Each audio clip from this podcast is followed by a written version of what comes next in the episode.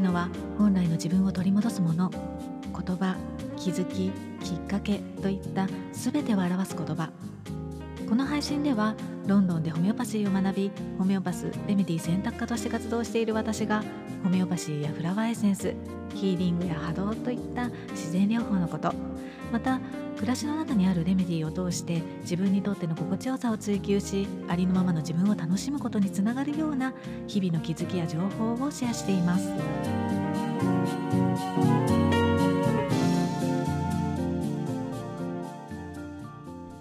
こんにちは。ホメオパスレメディ選択科の香りです。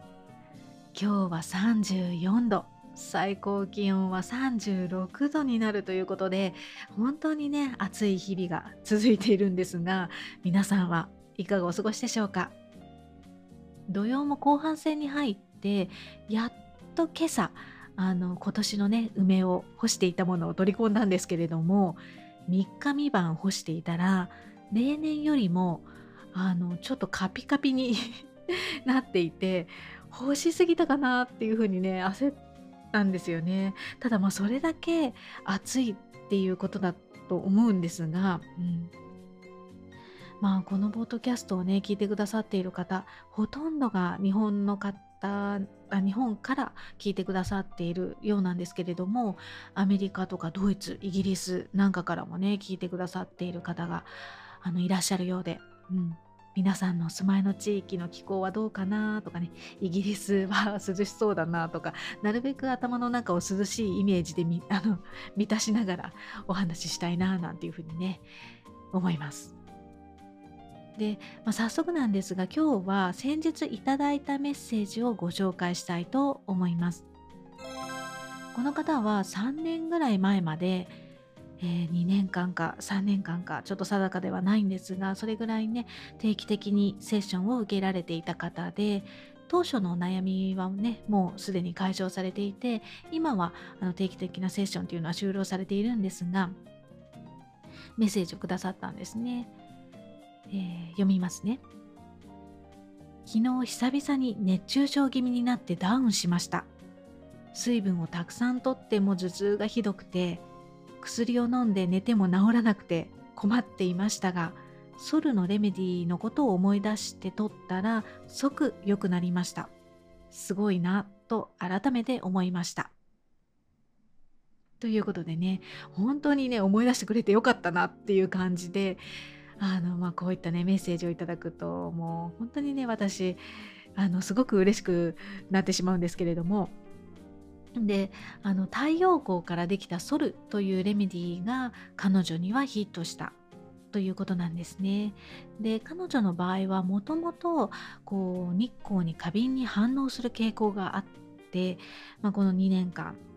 まあ、3年間のセッションの中でも毎年特に夏この強い日差しにさらされていると具合が悪くなったり頭痛がしてきたり皮膚のかゆみも出てくるなんていうこともあってね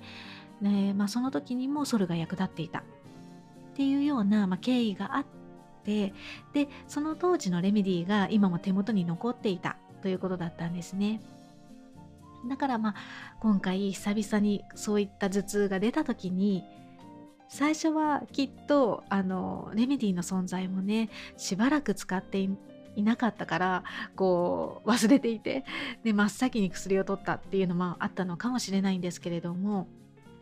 薬が効かなかった時にそのレメディの存在を思い出して取ってみることができたということなので、うんまあ、セッションを通してね自分に役立つレメディーが知れたっていうのはあの本当に一生のね宝物になったんじゃないかななんていうふうに思います。